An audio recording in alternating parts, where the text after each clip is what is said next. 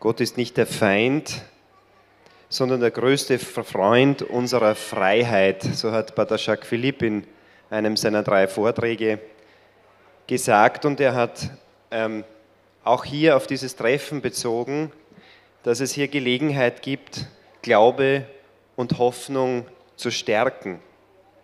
Er hat darauf hingewiesen, dass es mehrere Dimensionen gibt, die geistliche, die körperliche, die physische Dimension und hat gesagt, um den Glauben zu stärken und um die Hoffnung zu stärken und dadurch liebesfähig zu bleiben, es auf die kleinen Dinge im Alltag drauf ankommt. Darauf haben auch das Ehepaar Trautmannsdorf eindrucksvoll hingewiesen mit ihrem Lebenszeugnis. Und wir haben eine Ermutigung auch bekommen, gerade im Hinblick auf vielen Unsicherheiten unserer Zeit, aber auch die Fragen, die wir in die Entwicklung und letztendlich die Berufung unserer Kinder haben, gegen alle Hoffnung zu hoffen. Und gestern am Abend in einem kurzen Gespräch diesen Satz ähm, auch noch einmal wieder gekäut, dass es sich lohnt, in die Hoffnung zu investieren. In die Hoffnung in unseren Familien, in die Hoffnung für unsere Kinder, in die Hoffnung für jeden Einzelnen. Und diese Hoffnung und die Bestärkung aus diesem Treffen mitzunehmen, freue ich mich jetzt ganz besonders, den, äh, wie soll ich sagen, den, den Priester des Treffens, der über die vielen Jahre jetzt schon mit vorbereitet hat, mitgebetet hat, mit begleitet und geleitet hat in seiner priesterlichen ähm, Arbeit für euch Familien, Pater Andreas Hasenburger. Er muss dann letztendlich in seiner demütigen Art immer wieder über, überredet werden, dass er den Abschlussvortrag für euch Familien ähm, halten darf, halten soll, halten muss. Aber es ist jedes Mal eine richtige Bestärkung und ich freue mich jetzt schon darauf, euch Familien darauf vorzubereiten, dass es in dem Vortrag, damit ihr in mir Frieden habt für euren Alltag, Werkzeuge mitbekommt, um diesen Frieden in der Familie auch zu leben. Lieber Pater Andreas, bitte komm zu uns auf die Bühne.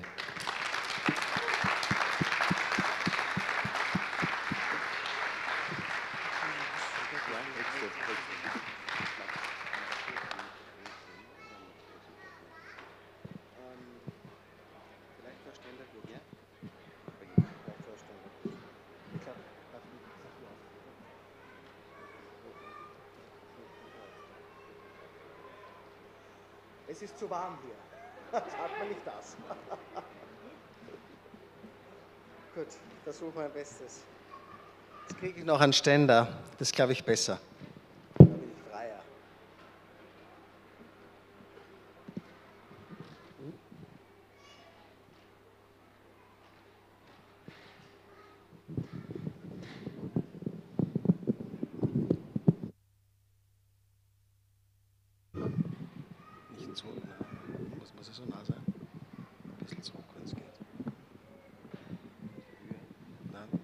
Passt glaube ich schon.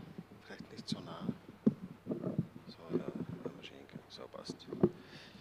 Alles klar. Ich glaube, das, das geht so. Hört sie mich, ja? Kannst du mir das auch mitnehmen? Das ist alles im Weg.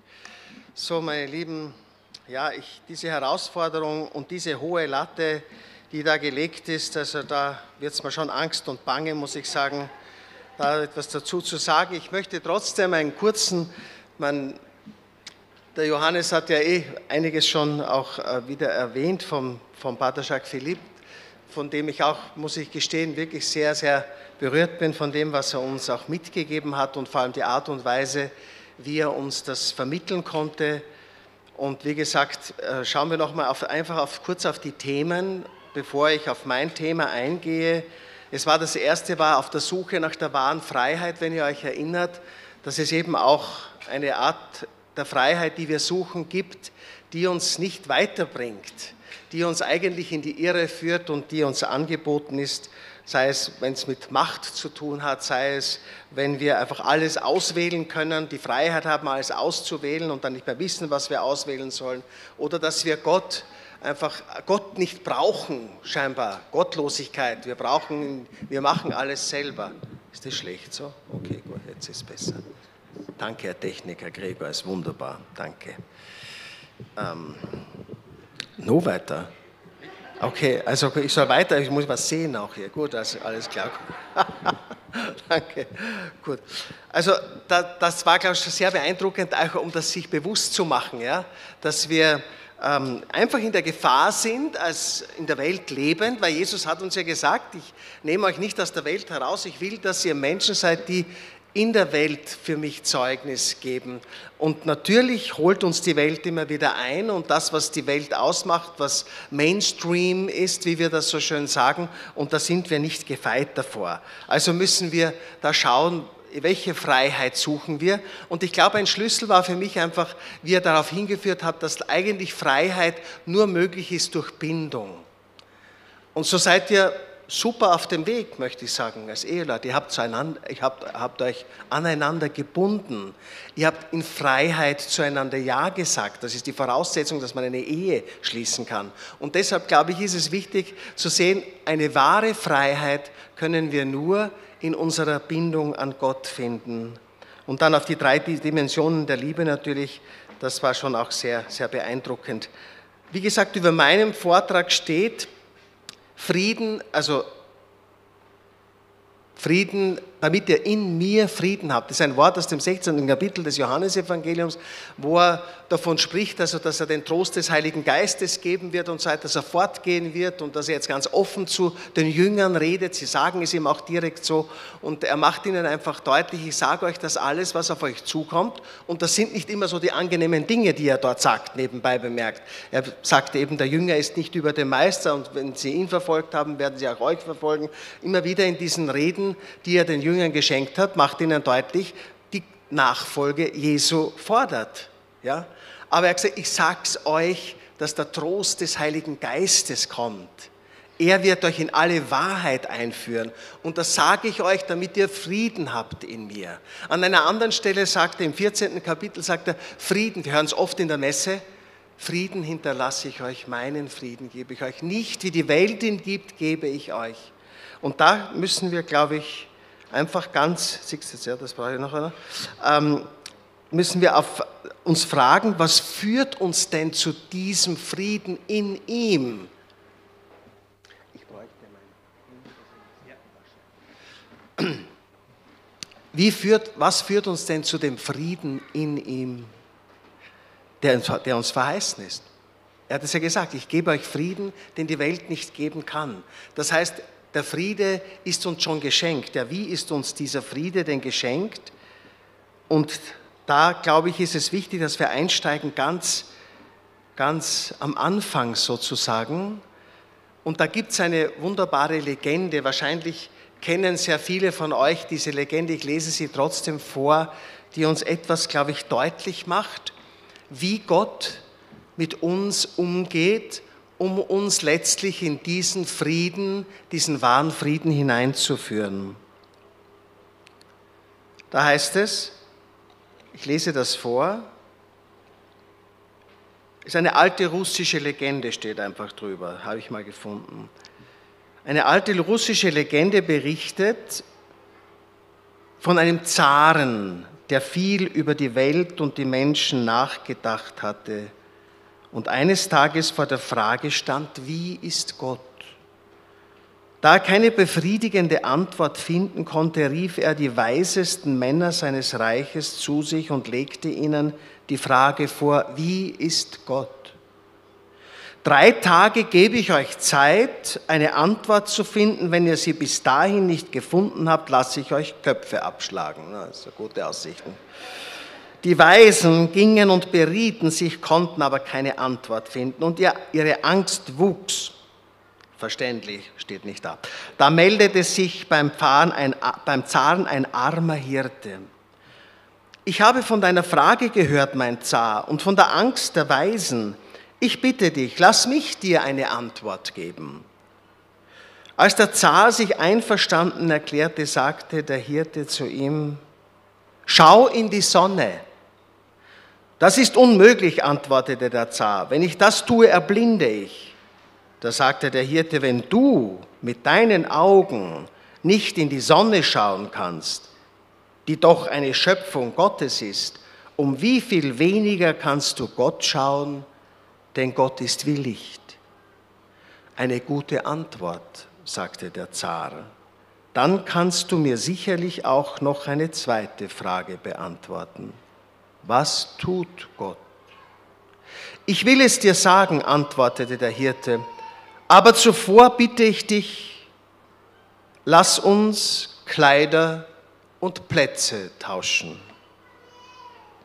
Da legte der Zar Krone und Ornat ab, gab sie dem Hirten und zog dessen zerrissenes und armseliges Gewand an. Der Hirte setzte sich auf den Zarenthron und sagte, genau das tut Gott. Er steigt herab in unser armes Menschsein, hebt uns zu sich empor und schenkt uns eine neue Würde. Soweit diese Legende. Sehr tiefschürfend würde ich sagen, Gott schenkt uns seine Würde, indem er zu uns herabsteigt.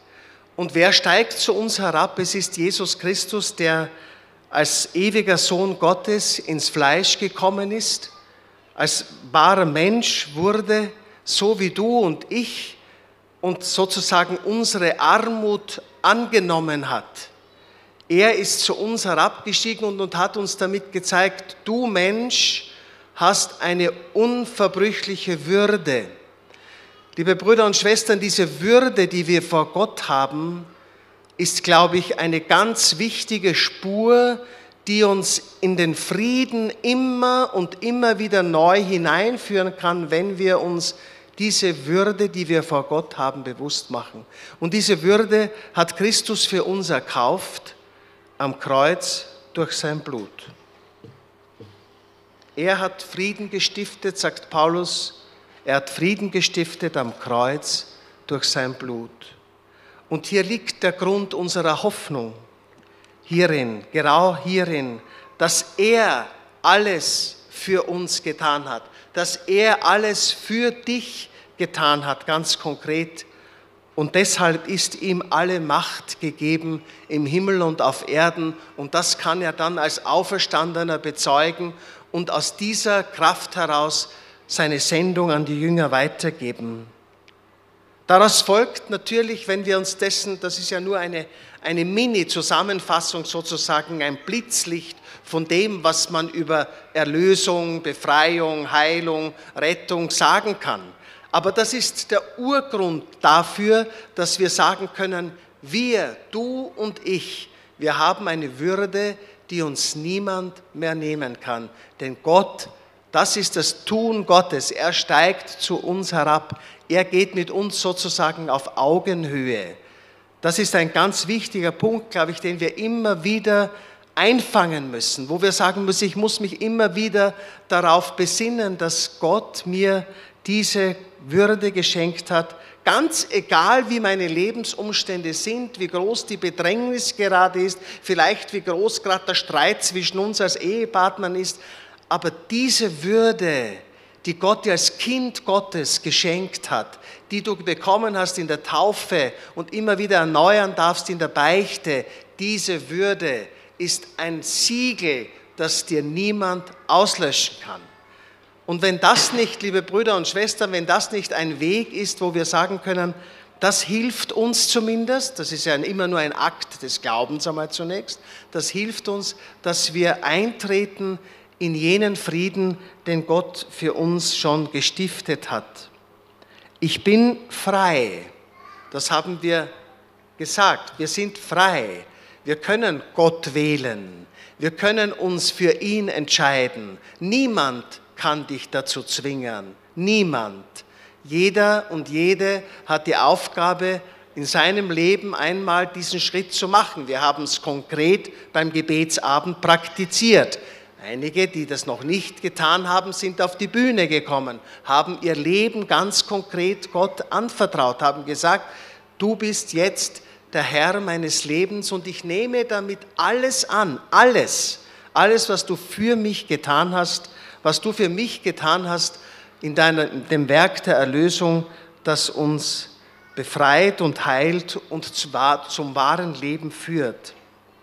Und das ist etwas, was ich hier schon eingangs gesagt habe. Ich glaube, das ist auch gemeint mit dieser Freiheit, die wir nur erlangen, wenn wir uns wirklich an Gott binden, dass wir Gott Herr sein lassen in unserem Leben. Und das habt, ich denke, viele von euch, die ihr da seid, ihr habt diese Entscheidung getroffen, ihr wollt als christliche Familie leben, ihr wollt mit Jesus gehen, ihr wollt auch die Gebote halten, ihr wollt in diese Freiheit eintauchen, die uns Gott verheißt, wenn wir uns in unserer uns geschenkten und nicht also eintrübbaren Freiheit an ihn binden. Ich denke, es ist dran, dass ich jetzt überwechsle sozusagen von diesem allgemeinen Aspekt, der, glaube ich, nicht fremd ist. Und auch die Dinge, die ich jetzt sagen will, sind natürlich nicht fremd, aber ich denke, es ist wichtig, dass wir also diese Grundentscheidung, die wir für Gott treffen, einmal in den Blick nehmen. Denn wie sollen wir Frieden in ihm haben, wenn wir ihn nicht haben? Und wir haben ihn nur, wenn wir uns ihm geben, ganz geben, so wie wir sind. Also, ich habe mir so Folgendes gedacht. Immer kam, öfters kam bei mir jetzt diese Stelle aus dem ersten Buch der Könige. Ich, ich erzähle sie nur nach. Der Prophet Elia, es gibt keinen Regen für drei Jahre und sechs Monate. Und der, und der Herr schickt ihn, zu einer, schickt ihn zu einer Witwe von Sarepta. Und dann kommt diese Witwe ihm entgegen und der sagt, ähm, kannst du mir einen Schluck Wasser bringen? Ja, das kann ich. Ja, wenn du mir einen Schluck Wasser bringst, dann bring mir bitte auch ein Stück Brot. Und dann sagt diese Witwe, sagt, mein Herr, ich habe nur mehr so eine Handvoll Mehl, da mache ich jetzt noch einen Teig und ich backe ein Brot für meinen Sohn und für mich und dann wollen wir sterben. Und dann sagt Elia, geh hin und backe zuerst für mich ein kleines Stück Brot und dann für dich. Und dann kriegt er die Verheißung, du wirst es erfahren, meine Liebe, der Ölkrug wird nicht leer und das Saatgut wird nicht versiegen. Sie hat gehorsam das getan. Das ist ein schönes Bild dafür, wenn wir sagen, ich setze zunächst einmal alle Hoffnung auf diesen meinen Gott, an den ich glaube. Und alles andere wird mir gegeben. Jesus sagt es ja im Evangelium dann, sorgt euch nicht um die täglichen Dinge, sondern sorgt euch um das Reich Gottes und alles andere wird euch dazugegeben werden. Also das ist die Voraussetzung, das ist die Basis. Denn ich denke, ich möchte euch sozusagen ein Proviantpaket ein bisschen mitgeben auf euren Weg äh, und hoffe, dass ihr die Erfahrung macht, wenn dieser erste Schritt gut ist. Das wäre jetzt, wenn ich das übertrage, ihr müsst jetzt zuerst einmal für mich beten, okay? Macht ihr das? Gut, danke. Und dann könnt ihr für euch beten und dann bekommt ihr alles dazu. Versteht? Also nur um diese, um diese Dynamik zu sagen. Von, ich gehe von mir selber weg, ich stelle mich selber einmal zurück und ich lasse dem anderen den Vorrang und ich erfahre darin, dass ich alles bekomme, was ich brauche. Gott fügt alles zum Guten. Haben wir heute Morgen schon bei den, bei den Kindern und bei der Biene Meier vernommen. Und was ist dieses Proviantpaket, von dem ich hoffe, dass ihr immer wieder daraus schöpft?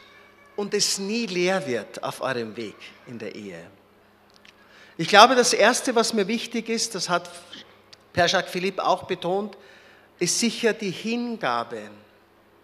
Die bewusste Hingabe in ganz verschiedene Situationen. Ich glaube, der Weg, der zum wahren Frieden führt, führt immer über die Hingabe dass ich bereit bin, mich selber zu geben in meiner Familie, bei meinen Kindern, bei meinem Mann, meiner Frau, dass ich sie sozusagen an die erste Stelle setze. Oder Paulus sagt es an anderer Stelle mal so, den anderen höher einschätzen als sich selber. Ja? Das fordert Hingabe. Das heißt, ich trete zurück, ich gebe etwas von mir. Und nicht nur etwas, sondern letztlich gebe ich mich selber ganz und gar. Aber es braucht diese kleinen Schritte der Hingabe und des Fiat, damit wir in den Frieden eintauchen. Ich werde euch ein Beispiel erzählen. Vor einigen Jahren war ich auf einer Israel-Wallfahrt. Wir sind angekommen und wir waren am See von Galiläa und es hieß am Abend, ja, also am nächsten Tag, damals war ich noch ein eifriger Jogger, äh, um 6 Uhr in der Früh gehen wir joggen am, am See Genezareth. Wer dabei ist, ist da. Und ich war natürlich da dabei, ist ja logisch. Noch dazu mit kurzer Hose, es war ziemlich frisch. Und wir, ich bin so ein eineinhalb Kilometer, glaube ich, gelaufen und dann so gestürzt, dass ich mich so verletzt habe am Knie, dass ich am Schabbat ins Krankenhaus eingeliefert werden musste. Ist ein toller Einstieg, oder?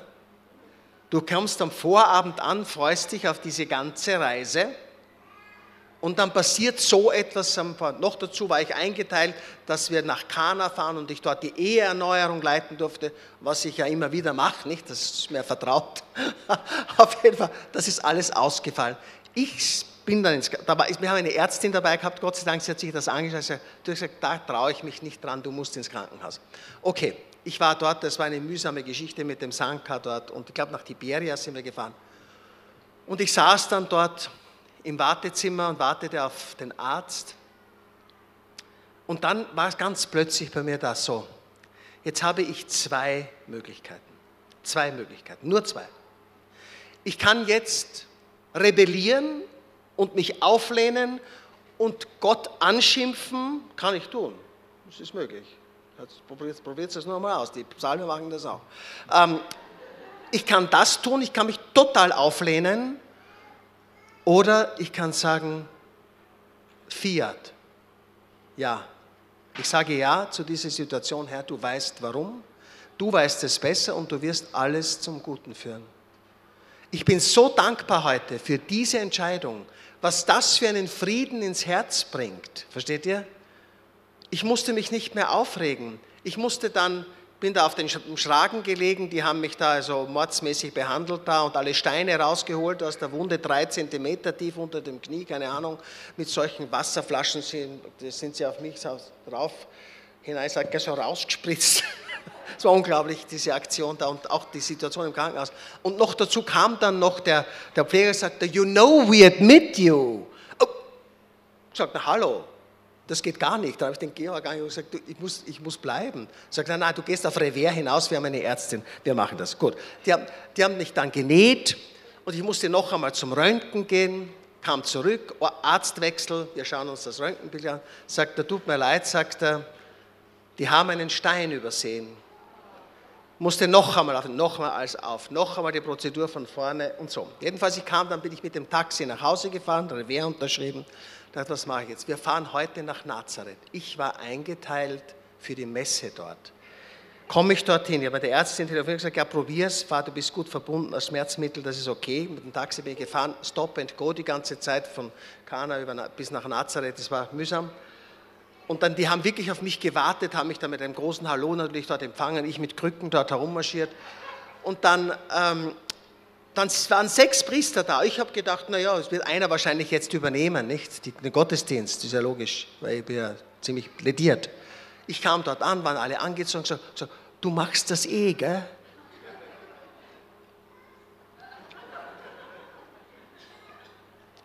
Ja, habe ich gesagt. Ich habe es gemacht und ich war, ich war an einem richtigen Ort, versteht ihr? Der Ort, wo Maria ihr Ja gegeben hat und damit die Welt in Bewegung gesetzt hat, weil ein Wendepunkt der Zeiten eingetreten ist durch dieses Jahr. Und das hat mich unglaublich gestärkt. Ich glaube, es war die Predigt auch nicht so schlecht, würde ich sagen. Also, ich tue mir nicht gern selber loben, aber, aber da war es richtig. Also, aus der Situation heraus konnte ich da, glaube ich, ziemlich authentisch über das Ja predigen. Über das Fiat. Gut. Und das möchte ich, da, da möchte ich euch wirklich ermutigen. Also drum, das ist ein, versteht, das ist jetzt ein extremes Beispiel, ist schon klar. Aber da gibt es viele Situationen in eurer Familie mit den Kindern, da gibt es einen Streit und da ist eine Bedrängnis und da ist eine konkrete Not da, wo ihr sagt, boah, das geht überhaupt nicht und da sage ich nicht ja und, und da lehne ich mich auf. Das kann man schon eine Zeit lang machen, aber, aber geht es irgendwann nach und sagt sein bewusstes Ja, Herr, du weißt es besser und du führst alles denen, die dich lieben, zum Guten. Das, glaube ich, ist wirklich etwas, wo ich sage, das ist ein wichtiger, ähm, ich weiß nicht, wie man das nennen soll, das Proviantpaket auf jeden Fall. Ihr könnt es vom, anschauen, wie ihr wollt. Ist das, ist, ist das ein Jausenbrot oder so, ist mir gleich. Aber ich tue es jedenfalls hinein, würde ich sagen. Hingabe ist die, steht da drauf. Hingabe. Ja, ich sage ja zu einer konkreten Situation, der ich nicht aus kann. Versteht ihr? Es gibt manche Dinge, die können wir verhindern. Es geht nicht darum, immer in Passivität einfach nur alles zu ertragen. Aber manchmal können wir nicht anders. Und da gibt es auch noch ein ganz wunderbares Wort von der heiligen Therese von Lisieux. Habe ich übrigens aus einem Buch von Jacques Philippe, ich glaube in der Schule des Heiligen Geistes war das, wo er das erzählt oder, oder beschreibt, wo Therese beschreibt ihre Situation mit ihren lieben Schwestern, die sie dort hatte. Oh, der ist nicht gut gegangen, sage ich euch. Also die haben sie ziemlich getriezt und so. Und sie sagt, sie muss wirklich einiges ertragen. Und dann hat, hat sie gesagt, wenn ich so von einer Schwester also äh, gedemütigt werde, hat er gesagt, dann ertrage ich das nicht einfach passiv. Das mache ich nicht, sagt sie. Sondern dann, sagt sie, wähle ich in diesem Augenblick das, was ich nicht gewählt hätte. Dann bin ich nämlich frei. Dann ist es meins. Dann habe ich gesagt, ich sage Ja dazu. Versteht ihr das? Ist es angekommen? Oder? Kriege ein Zeichen? Angekommen? Okay, okay, gut, passt. Alles klar. Das, das glaube ich, wichtig. Und, und, und deshalb ist das, glaube ich, wirklich, ist das das erste Teil, was ich in das Proviantpaket hineingeben möchte, diese Hingabe an ihn. Und ein wunderbares Wort auch aus dem Römerbrief, 12. Kapitel, könnt ihr nachlesen, wo der Herr sagt, äh, Paulus sagt, angesichts des Erbarmens Gottes ermahne ich euch, meine Brüder, euch ganz Gott hinzugeben als wohlriechendes Opfer, das Gott wohlgefällt. Und dann heißt es auch noch, dass wir unser Denken ändern müssen, dass wir einfach da uns ganz auf ihn einlassen. Das geschieht, geht nur durch die Ganzhingabe. Und die muss sich durchbuchstabieren in den einzelnen Lebenssituationen. Das ist immer allgemein groß gesagt, aber dann fordert der Alltag alles. Versteht ihr, geht zurück nach Hause. Und es werden dieselben Probleme auch auftauchen, die es dort gibt und hoffentlich die vielen Freuden, die ihr hier erlebt habt, auch aufflammen. Beides, aber es ist wichtig, in alles hinein das Ja zu geben. Ich glaube, das ist ein wichtiger äh, Baustein in diesem Paket, würde ich sagen. Dann ist ein zweites, es hängt ja eng mit dem zusammen, suche die Freundschaft mit Jesus. Wenn es heißt, damit ihr in mir Frieden habt, dann geht es nur, wenn ich in persönlichen Kontakt mit ihm bin. Freundschaft mit Jesus vertiefen, durch sie doch, durch sie, so habe ich es mir formuliert, durch sie docken wir sozusagen am Herzen des Vaters an, weil er ist ja der Weg zum Vaterherzen. Und wenn wir die Freundschaft mit Jesus leben, dann sind wir auch am Herzen des Vaters. Die heilige Teresa von Avila sagt ja, ihre Beziehung zu Gott war so zu Jesus, aber wie ein Freund, mit dem sie im Gespräch war. Ich möchte euch so sehr einladen, das wirklich auch zu tun. Und der Weg führt über das Gebet, nicht? Und das braucht Beharrlichkeit, das braucht Treue, das braucht Ausdauer, das braucht einen konkreten Zeitrahmen, den ihr euch nehmt. Dann das Wort Gottes und die Sakramente gehören da dazu ganz wesentlich. Und jetzt habe ich mir dazu geschrieben, praktisch. Wie? In der Familie? Hallo? Ja, wie geht das jetzt bei euch in der Familie? Ich meine, ich rede leider, ich meine, auch nicht immer leicht, gell, weil es ist bei uns, wir haben auch unsere Herausforderungen, aber ich kann mir wahrscheinlich besser, habe mehr Möglichkeiten, mir die Zeit einzuplanen meine Freundschaft mit Jesus zu vertiefen, in der Anbetung, in dem Lesen des Wortes Gottes, im Beten des Breviers und so weiter. Das ist klar, das ist ja auch meine Aufgabe. Ich habe ja das auch versprochen bei der Weihe, dass ich das tue, auch stellvertretend. Da seid ihr alle eingeschlossen, versteht ihr? Wir tun das stellvertretend für euch, auch wir beten. Das ist schon wichtig. Aber ihr selber müsst auch einen Weg finden. Einfach, es macht, also ihr könnt einmal, das, man könnte anfangen mit dem, also wenn es die Familie angeht, das zu tun, was wir hier zum Beispiel praktiziert haben, jeden Abend. Macht's das. Trefft euch zu Hause. Holt die Kinder her. Habt eine Mutter-Gottes-Statue, ein Kreuz, eine kleine, kleine Ecke zu Hause, wo so ein kleines Heiligtum, das ihr erbaut. Und da treffen wir uns am Abend zum Gebet. Und das geht mal mehr, mal besser, mal schlechter, das wisst ihr. Je nachdem, wie alt die Kinder sind, in welcher Phase sie sind. Wenn sie in die Pubertät kommen, wird es wahrscheinlich schwierig. Dann werden sie spazieren gehen dabei und so, ist auch klar. Aber fangt an zu beten. Der Rosenkranz, und wenn es nur ein Gesetz ist, aber besser sind zwei, würde ich sagen, auf jeden Fall. Betet miteinander. Das, das verändert. Das verändert das Leben. Das ist altbekannter Spruch von der Mutter Teresa. Eine Familie, die betet, bleibt zusammen. Also nehmt das Gebet wirklich ernst. Das als Familie. Und dann braucht es natürlich das auch als, als, als Einzelperson, als Vater und Mutter. Du musst auch lernen, eine persönliche Beziehung mit Jesus zu vertiefen, in einem persönlichen Gebet. Und das kann manchmal sehr kurz sein, aber es sollte regelmäßig sein und man muss es ausprobieren. Das heißt ja, suchen wir den Frieden und jagen wir ihm nach.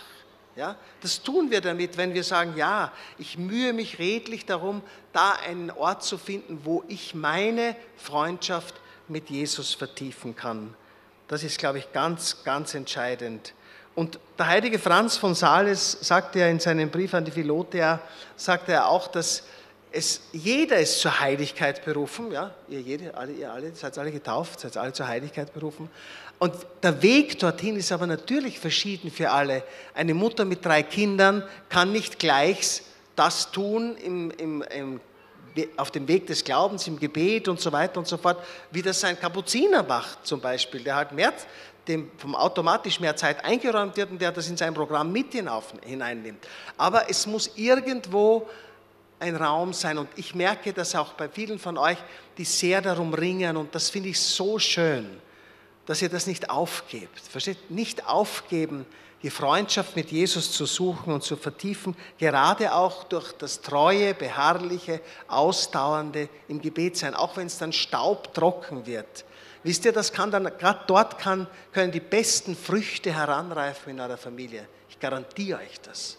Ich habe das erlebt von einem geistigen Pater Buob, kennen viele, mit dem ich vor Jahren ein Gespräch gehabt hatte, zu mir gesagt, Meier hat gesagt, bei meinem Gebet hat er gesagt, da stappt es bei die Ohrwascheln nasse.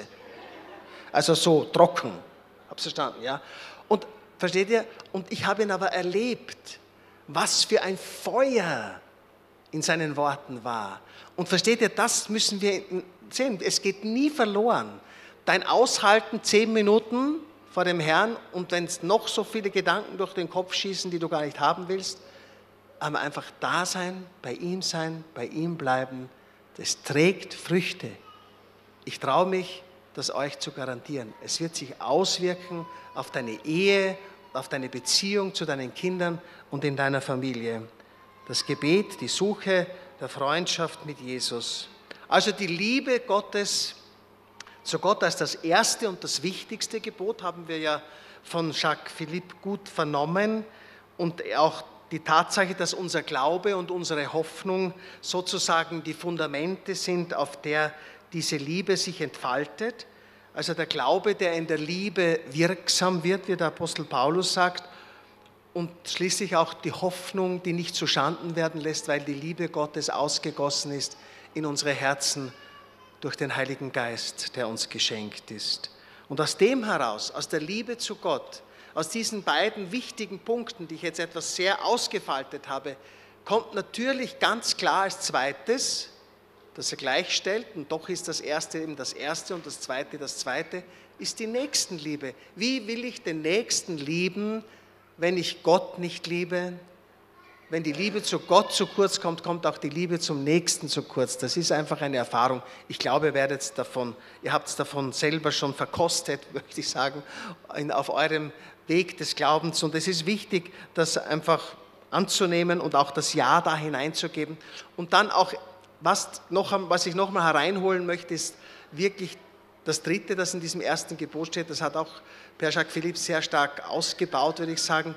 Das ist diese echte Liebe zu sich selber. Also nicht, das heißt nicht Egoismus, aber einfach dieses Annehmen dass ich mich zunächst einfach mal annehme und mich liebe, so wie ich bin, wie Gott mich geschaffen hat und dass ich nicht dauernd an mir herumpasste und sage, ich müsste das besser können und so wie die das macht und der das macht, das möchte ich auch kennen. Dieses ständige Vergleichen führt in den Unfrieden. Das ist einfach so. Weil du bist du bei dir selber nicht aufgeräumt, möchte ich sagen, du bist selber nicht aufgeräumt und dann natürlich wirkt sich das aus auf deine Beziehung. Ich meine, wenn es mir selber nicht gut geht, dann fällt es mir sehr schwer, wirklich gut zu den anderen zu sein. Aber das ist uns das Gebot, dass aus der Gottesliebe die Nächstenliebe als logische Konsequenz folgt und aus dieser heraus auch die Liebe zu mir selber. Das heißt, was heißt das? Ich möchte bei der Liebe etwas Praktisches sagen, bei der Liebe zu dir selber versucht einander, liebe Ehepaare, Raum zu geben, dass der eine und die andere auch Zeiten für sich hat, wo einfach eine Auszeit, eine kleine. Vielleicht muss man das organisieren mit Babysittern.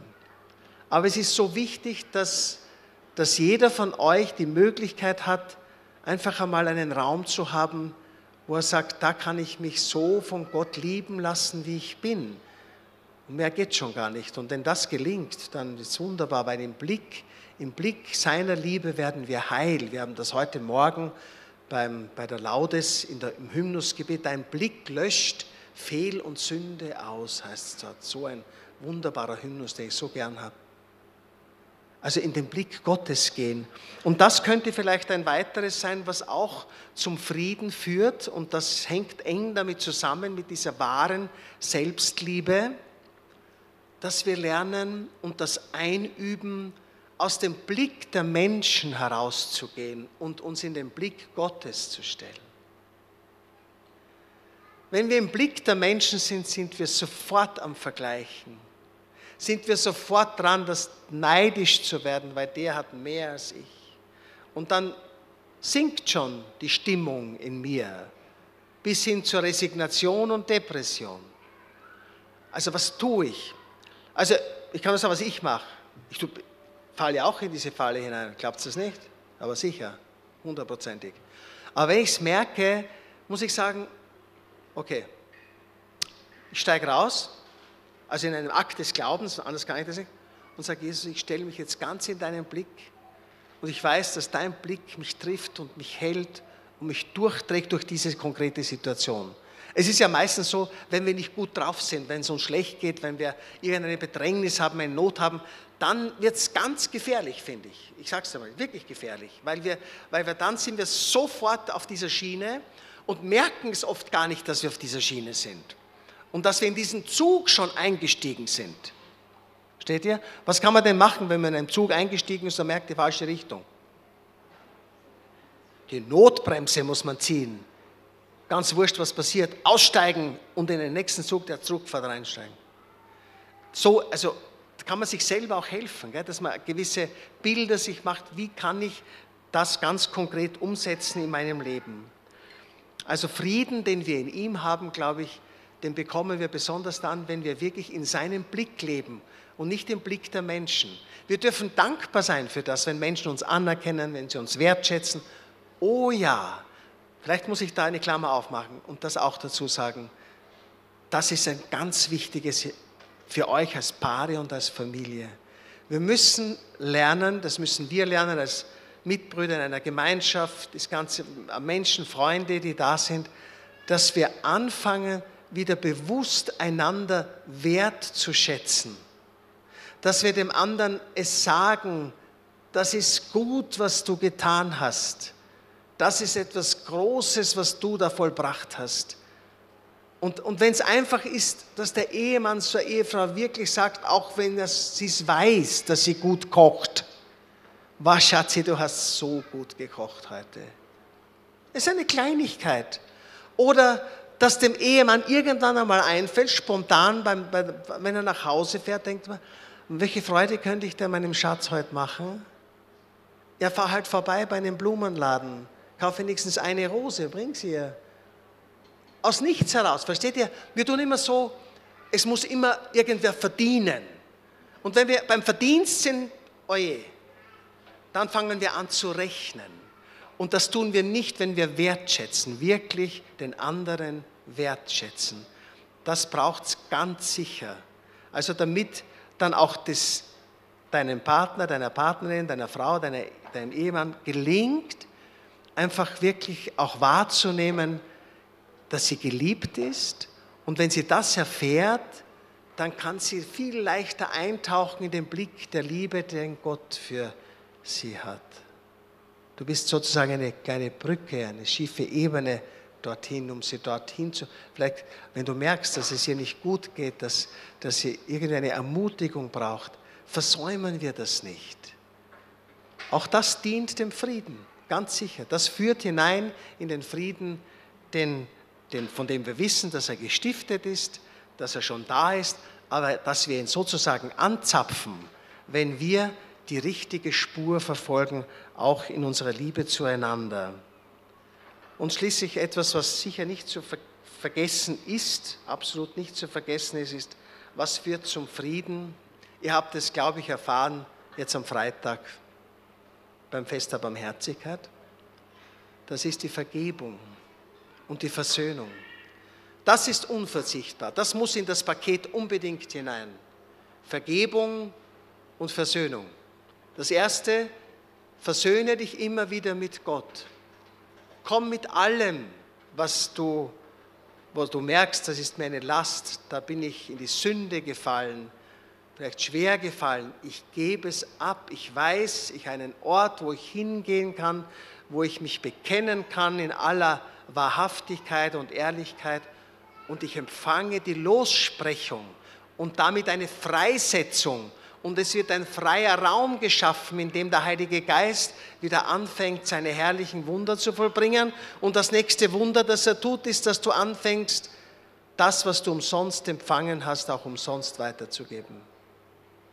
Deiner Ehefrau, deinem Ehemann, deinen Kindern. Vergebung zu schenken und das immer wieder konkret zu sagen. Also mich hat es zutiefst berührt, wie hier der Ferdinand und die Meg gesessen sind und der Ferdinand sie um Vergebung gebeten hat für das, was er in seinem Leben versäumt hat. Das war großartig. Versteht ihr, das schafft Freiheit und das stiftet einen Frieden, und zwar wirklich jenen Frieden, den die Welt nicht geben kann. Vergebung ist so etwas Wichtiges. Und wir, und wir versündigen uns auch aneinander. Wir sind bös miteinander, wir haben schlechte Worte füreinander, wir ignorieren einander manches Mal und schauen den anderen nicht einmal an, haben keine Zeit und, und werfen, haben nur Vorwürfe und das Zimmer ist schon wieder nicht gerichtet und das Essen ist noch immer nicht fertig und, und irgendwas. Blöde Sachen halt. Aber es kommt zum Streit, zur Auseinandersetzung. Ja, was machen wir? Bitte geht versöhnt am Abend ins Bett.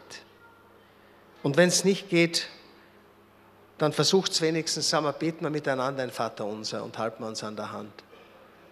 Denn der Herr ist mächtig, das in dir zu bewirken, was du momentan nicht imstande bist zu tun. Aber es ist wichtig. Es braucht Überwindung, den anderen um Vergebung zu bitten, aber es schafft Freiheit. Ich weiß nicht, ich habe es wahrscheinlich schon irgendwann einmal erzählt, mir ist es gegangen als junger Kaplan. Da habe ich eine Sakristanin gehabt, die eine ältere Krankenschwester, das war sehr mühsam. Mehr kann ich nicht sagen. Und vor allem die armen Ministranten. Und wir hatten eine Primiz, eine Nachprimiz und einen Mitbruder. Es waren noch dazu amerikanische Mitbrüder zu Besuch. Und sie hatte einen Lieblingsministranten, diese gute Schwester, den sie gar nicht hat ausstehen können. Es war ein Schwarzer, der Nana-chan. Weiß seinen Namen noch. Sonst vergesse ich alle Namen, aber den merke ich mir. Auf jeden Fall den hat sie immer gemobbt. Und ich hab, das hat mich schon so aufgeregt und das ist da, da ist immer Höherband. Wisst ihr, da, da drinnen, wenn das, so das, das Brodeln so aufgeht. Da? Also gut, das stand schon ziemlich hoch, würde ich sagen, das Wasser, das Kochende. Und dann waren wir fertig mit der Messe, wir haben eine kleine Sakristei, muss man sagen, kommen raus und die Ministranten legen ihre Gewände ab und der gute Nanaschan steigt halt mit seinem Schuh auf das Gewand drauf dann hat diese gute Schwester diesen so zur Schnecke gemacht, vor allen in Choram Publico. Also, und dann ist der Häfen übergegangen bei mir. dann habe ich sie, aber vor allen, aber frag nicht wie, ich war damals 26 Jahre alt. Verstehst du? Und sie war, glaube ich, 68 oder sowas. Dann habe ich die zusammengeputzt, also noch Strich und Faden, also, also alles, was mir eingefallen ist. Gell? Und dann war eine, eine Totenstille plötzlich. Ich bin nur aus der Sakristei gestürmt, haben mir gedacht, Gottes Willen, was habe ich jetzt, was habe ich jetzt angerichtet? Mir war sofort bewusst, das war völlig falsch. Ich weiß, es war falsch. Es war von, der, von, von dem, was ich beabsichtigt habe, ihr zu sagen, war es richtig. Aber wie ich es gesagt habe, war völlig falsch. Das war Katastrophe. Und ich habe gewusst, lieber Gott, morgen am Abend ist Montag und ich habe die Messe am Abend und ich werde diese gute Frau wieder in der Sakristei treffen sagt mein lieber Gott, ich muss wirklich um Vergebung bitten und ich hoffe, dass Sie mir vergeben, ich, sonst kann ich nicht die Messe feiern. Da habe ich mich den ganzen Tag vorbereitet auf, diesen, auf, diesen, ähm, auf diese Odyssee. Jedenfalls, wir haben immer den Rosenkranz gebetet, auch vor der Messe, was ich sehr gut finde übrigens. Ist wirklich eine gute Vorbereitung auf die Heilige Messe. Und wir haben da, ich glaube, der Schmerzhafte war es sogar. Nein, nein, es war der, Freud, es war der Freudenreich, ist ja Montag. Aber haben wir gebetet und da der erste Gesetzel und das zweite Gesetzel und das dritte Gesetzel und das vierte Gesetzel. Ich gesagt, lieber Gott, ich wünschte, der Rosenkranz würde nie enden. Und ich habe gewusst, ich muss, ich muss, muss gehen, muss ins Sakristei. Dann bin ich hinauf, da stand sie da und da bin ich zu ihr hin und gesagt, Schwester Ludmilla, also was gestern Abend passiert ist, habe ich gesagt, das, ist, das war schlimm. Es tut mir wirklich sehr leid, habe ich gesagt, und da möchte ich Sie um Vergebung bitten. Und ich hoffe, dass Sie mir diese Vergebung zusprechen, weil wenn das nicht ist, kann ich da nicht hinausgehen und die Messe feiern. Und dann hat sie, und dann hat, bitte? Was war das jetzt?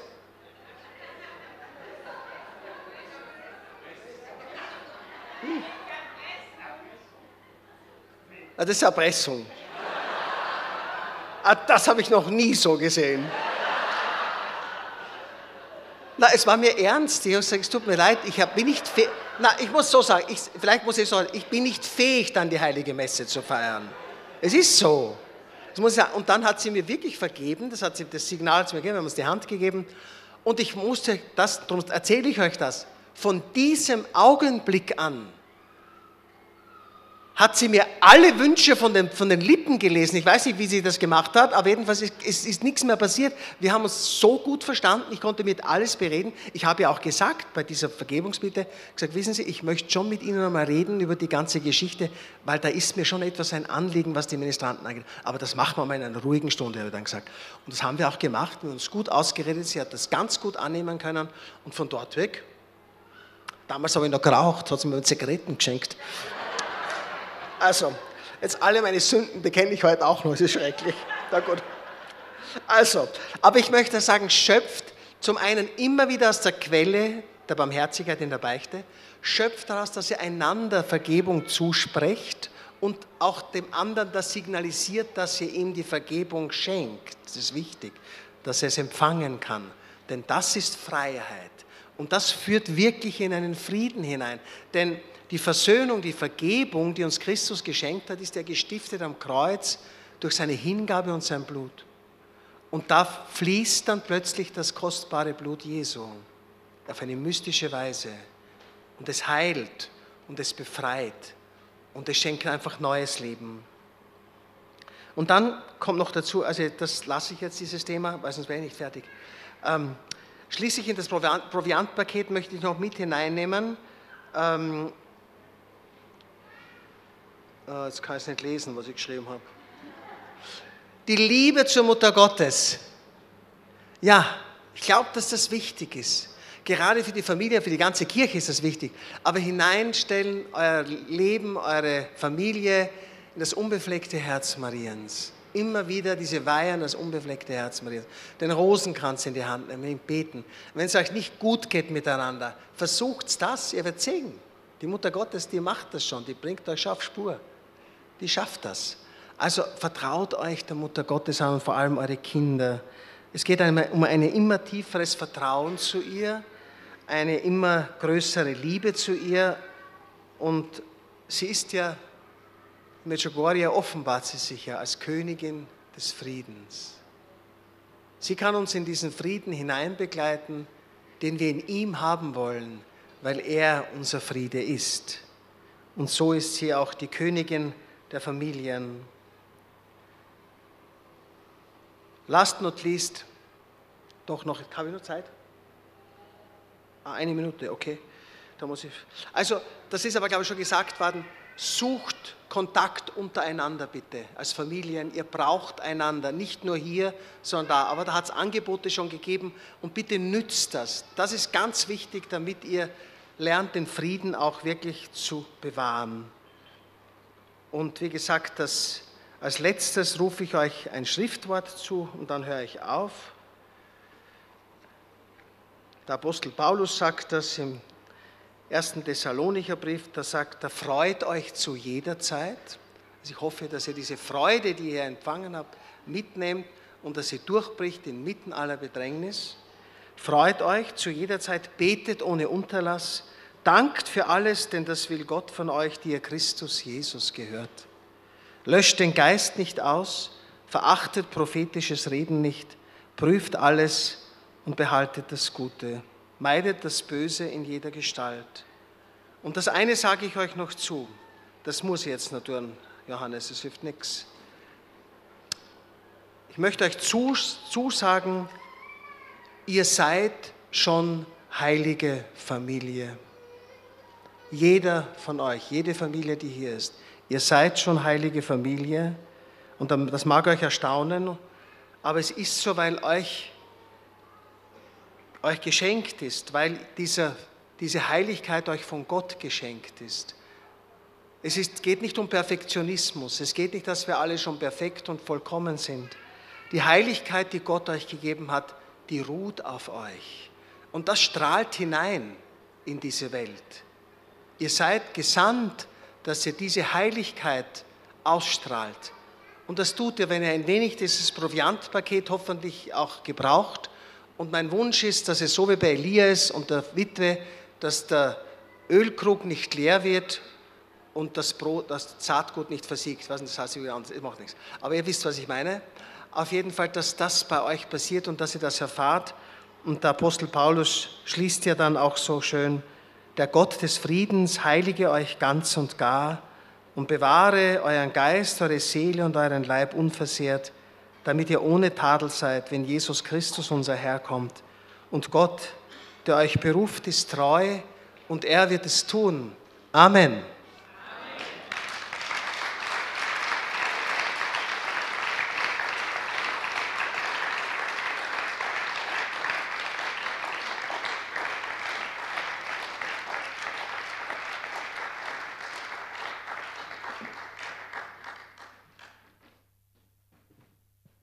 Liebe Familien, ich glaube, ich habe euch nicht zu viel versprochen. Bad Andreas hat wieder ein Feuerwerk gezündet. Wir, wir könnten dir schon noch länger zuhören. So ist es nicht. Aber der Zeitplan sieht es so vor und die, ähm, die Wertschätzung, du hast die Wertschätzung erwähnt. Du hast die Wertschätzung erwähnt und äh, du hast den Familien wirklich Mut zugesprochen. Ähm, du hast den Familien Mut zugesprochen, das zu sein, was sie sind, das zu werden, was sie sind. Und im Stück weit, weil du auch gesagt hast, ihr seid heilige Familien, auch das zu bleiben, was sie schon sind. Ähm, und wir hoffen, dass du der bleibst, der du schon bist und der wirst, der du sein sollst, und das kann ich dir nur von Herzen zusprechen mit dem Jungfamilienherz und einem ganz großen Vergeltsgott äh, für dein Tun, für dein Wirken, für dein Sein und für diesen Vortrag. Vielen Dank.